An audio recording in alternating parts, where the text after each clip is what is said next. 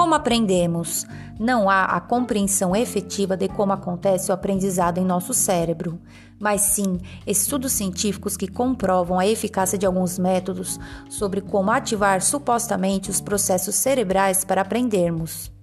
Desde os anos iniciais de ensino, as instituições escolares têm o costume e hábito de organizar os alunos em fileiras, dentro de salas de aulas fechadas, um atrás do outro, os quais sentem-se oprimidos com a obrigação de permanecerem sentados nas cadeiras das carteiras e em silêncio, geralmente num período de cinco horas. E assim as escolas seguem os princípios tradicionais de ensino. Então, apenas recebem de forma passiva as informações que os professores trazem, sem poderem ter autonomia de refletir sobre a opinião do docente e assim ficam sem expor as próprias ideias, as quais poderiam ampliar o nível de conhecimento dos discentes, com base no que diz o professor.